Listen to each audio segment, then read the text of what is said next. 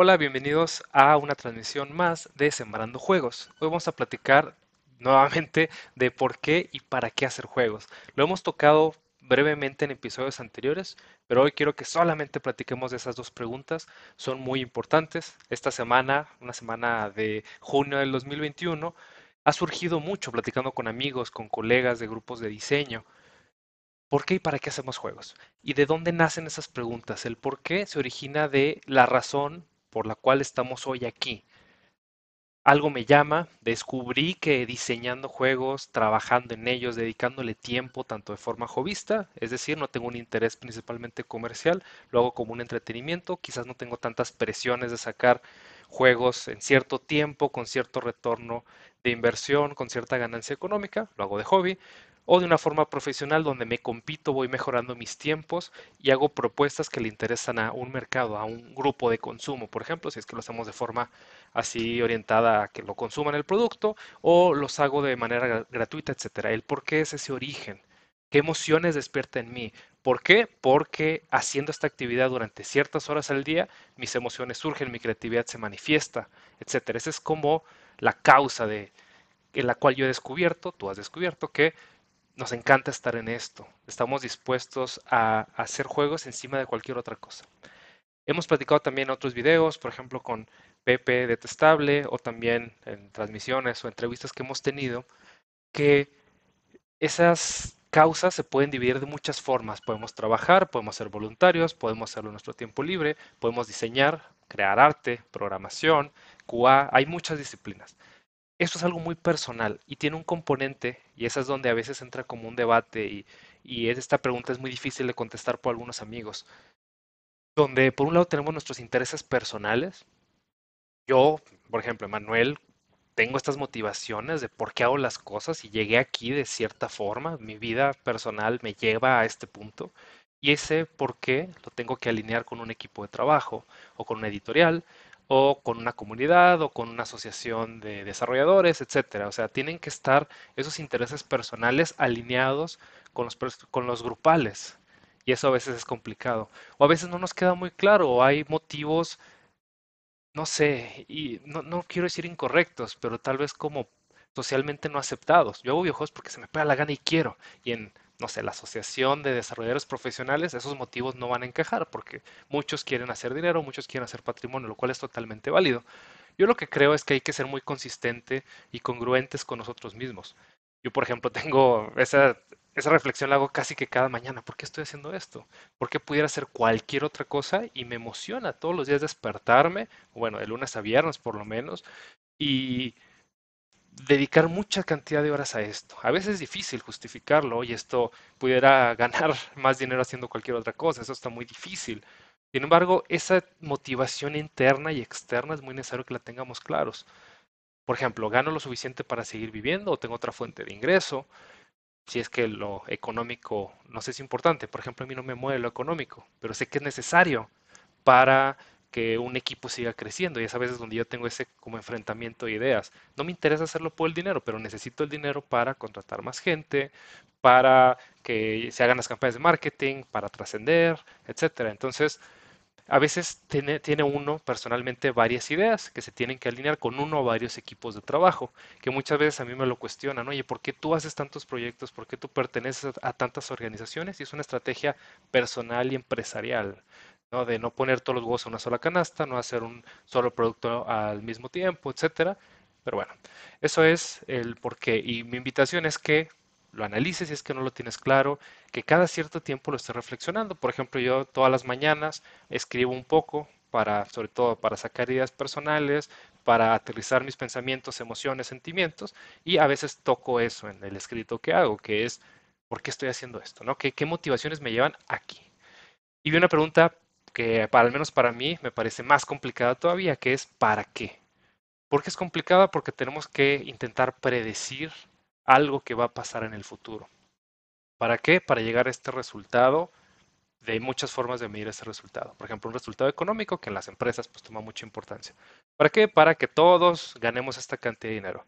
Una elección del 2020 fue pues que los equipos pues, principalmente están por dinero.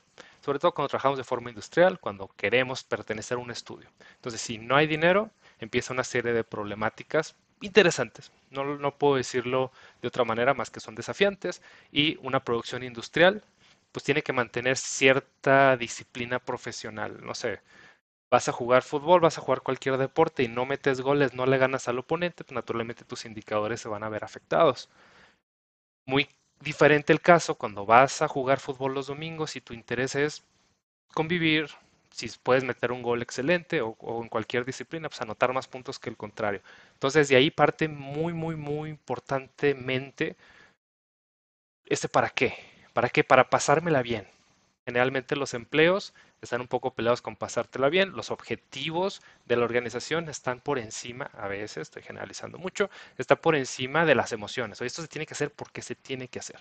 Y es una parte medio extraña en el desarrollo de juegos, porque creemos que todo debería ser entretenimiento, todo debería ser divertido y cuando hay fechas de entrega muy estrictas, cuando hay problemas de calidad, cuando alguien renuncia, cuando alguien se enferma, naturalmente ese ambiente se complica, nota. Y esto es algo muy interesante que pues yo lo pongo mucho en los equipos de trabajo. No tiene que ser una tortura trabajar en esto. Sabemos que hay crunch en la industria AAA. Sabemos de que hay, sobre todo en estudios independientes, malas condiciones de pago, hasta explotación laboral, si lo queremos decir así. O también hay cosas como el Me Too, donde ha habido pues acoso, etcétera. Sí, sí hay cosas feas en la, industria, tanto en la parte industrial como en la parte este, independiente, etcétera. Sí, sí hay cosas malas, sin embargo, por eso estamos contestando esa pregunta. ¿Para qué? ¿Para vivir en un ambiente tóxico, en un ambiente de poca paga, etcétera? Pues definitivamente no. Y ese para qué te va a permitir establecer como un marco de referencia para tu organización. O sea, si tú eres el líder de una organización, oye, debemos vivir de esta manera. No quieres ser el líder de una organización, por ejemplo, quieres ser un empleado, para ver los valores de las organizaciones a las que vas a pertenecer. Yo quiero un estilo de vida en estos puntos, en estos términos, y busco organizaciones que se apeguen con mi por qué, mi para qué.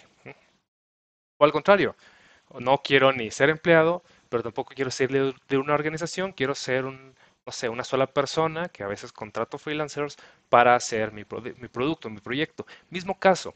¿Y por qué lo menciono? Porque a veces es hasta obvio. Y me gustaría tener otra plática más adelante sobre por qué lo obvio es tan difícil de hacer. Pero bueno, es obvio, sabemos que debe haber una motivación intrínseca, extrínseca, porque muchas veces no la tenemos claro. Y eso me pasó recientemente en mayo, donde me preguntaban, oye, ¿cuál es el objetivo del estudio que ustedes crearon? Bueno, pues tenemos año y medio y no lo hemos definido claramente. Cada quien en su mente tiene un objetivo distinto. Y si bien yo intento todos los días hacer ejercicios con el equipo, pues finalmente me di cuenta de que no lo tenemos tan claro. Parece obvio, pues que todos tenemos esta misma meta, sacar este juego, pero ¿por qué queremos sacar este juego? ¿Para qué queremos sacar este juego? Y otra cosa, ya entrando un poco más a, game design, estuvimos esta semana también em, revisando el concepto del game canvas un GDD, un Game Design Document, documento de diseño, pues puede ser hasta abrumador, 200 páginas, hecho en Word, etcétera. Y a veces como que nos enseñan en la escuela o en los procesos industriales que es lo primero que tenemos que hacer, un documento donde se integre todo. Nosotros intentamos entrar un poco más en metodologías ágiles. No significa que los documentos no sean importantes, pero se pone en antecedente cierta agilidad, ciertos principios antes de la documentación extensiva o exhaustiva. Es un tema muy largo, lo dejo simplemente en que si nuestros juegos no tienen por lo menos un GDD, un GDD, un Game Canvas, pues no podemos brincar ni siquiera al GDD. Requerimos al menos una hoja donde se especifiquen los nueve puntos principales. Entonces, el por qué y el para qué deben estar reflejados en ese punto. Y algo que nos falla mucho a los game designers, sobre todo a los que van empezando o a los que tienen apenas un par de producciones, es tener claro los nueve puntos del, del canvas. Vas a ver que eso se relaciona con el por qué estamos haciendo este juego y para qué queremos hacer este juego. O por qué esta organización hace estos géneros y para qué queremos hacerlo. Por qué queremos tener una organización, etcétera. Entonces, los dos puntos en la parte de abajo del canvas que son más difíciles de contestar por los designers son los beneficios o el retorno de inversión o el revenue. No necesariamente tiene que ser económico, por eso me gusta manejar esos términos. Es decir, ¿cuál es el resultado que esperamos? ¿Para qué hacemos este juego? Para hacer dinero. Somos un estudio industrial o independiente que queremos profesionalizar y vivir de esto. Bueno, ahí está. ¿Cuánto dinero? ¿Cuánto cuesta hacer esto y cuánto esperamos tener de margen? ¿O cuánto esperamos por lo menos salir un poco tablas? Y a veces nos da mucho miedo como diseñadores, como programadores, como productores ejecutivos. Pon el rol que quieras, nos da miedo definir esos números porque no sabemos. Y es una realidad, no sabemos. Hasta que no hagas un par de producciones vas a tener ese feeling. Y a veces incluso con productores con mucha experiencia sigue habiendo esa duda porque crear entretenimiento es muy incierto. A veces tengo estas juntas con dueños de organizaciones, con partners, y no sabemos si hacemos un número a lo salvaje. Por lo menos tener una referencia, y lo vamos a platicar en un postmortem que quiero hacer de nuestra primera producción independiente, pues por lo menos podemos saber qué tan bien o qué tan mal nos acercamos. Entonces, indicadores numéricos necesarios. Tiempo, cuántos meses, dinero, cuánto podemos gastar, de cuánto es nuestro presupuesto, más o menos cuántas personas queremos que estén en el equipo. Me estoy yendo muy, muy industrial, muy a temas de producción. Ahora vamos a la parte emocional, no todo tiene que ser frío.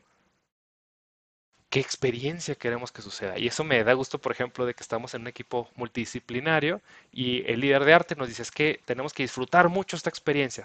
No estoy peleado para nada con esto. Tenemos que estar seis horas o más horas al día juntos, trabajando, creando. Hay que pasarla bien. No olvidemos los otros factores. Y a veces, por ejemplo, a mí me sucede mucho de que pues, solamente pienso en los números, pienso, no números económicos, pienso en números de tiempo, pienso en características, los cuantitativos y se me olvidan los cualitativos. ¿Qué también tiene que ser eso? Entonces estamos definiendo el para qué.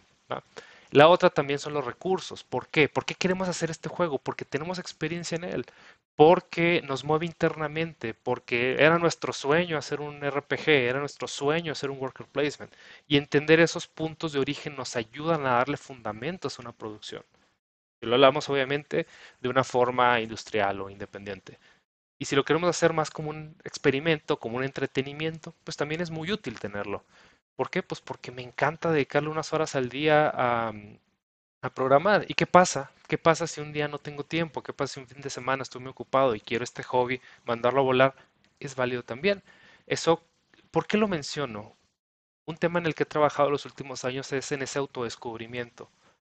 ¿Por qué estoy dispuesto a sacrificar otras cosas por estar aquí, hablando contigo? Por ejemplo, ¿por qué tú estás viendo esta transmisión? Porque, no sé, te, te caigo bien, quiero creer. O porque esperas obtener algo de beneficio que conecte emocionalmente contigo y tener un mejor empleo o tener una mejor organización. ¿va? Y finalmente, pues dando vueltas a todo esto, ya tenemos nuestro porqué. ¿Cómo lo vamos a medir? ¿Cómo lo vamos a comparar? Y medir tanto emocionalmente. Muchas veces no medimos nuestras emociones, hacemos las cosas en piloto automático y eso creo que es algo que necesitamos poco a poco romper. Sobre todo, digo, yo ya tengo 34 años, la gente conforme va pasando el tiempo, esas preguntas van cambiando. Yo me acuerdo cuando tenía 24, hace 10 años, empecé mi vida formalmente laboral, había trabajado antes, pero pues digamos, empiezo a ser independiente y a vivir de mi propio trabajo. Me doy cuenta que cada año la pregunta, la respuesta a esas preguntas ha cambiado mucho. Y va a seguir cambiando y eso es emocionante para mí. Entonces, pues es darle vueltas a, bueno, hacer, cerrar esa conexión con los círculos, y te dejo entonces ese reto. Comparte conmigo cuál es tu por qué hacemos juegos. Juegos físicos, juegos digitales. Pueden ser de forma jovista, puede ser de forma industrial, puede ser buscando un trabajo, todo lo que hayamos platicado. Y el para qué, por lo menos una idea de hacia dónde queremos llegar. Esto creo que nuevamente es muy importante. Si no tienes un rumbo, cualquier destino va a ser equivocado.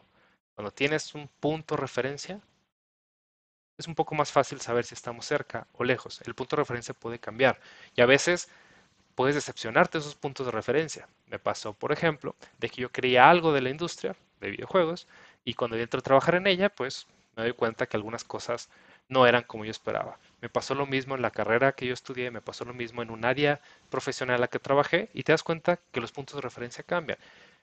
Parte de ese adaptarse al cambio en el por qué y para qué ya es un tema, digamos, un poco más avanzado, pues también cobra importancia, ¿no? Pero por lo pronto, por ahora, en este momento, ¿qué es eso que me conecta? Y bueno, es todo. Nos vemos pronto.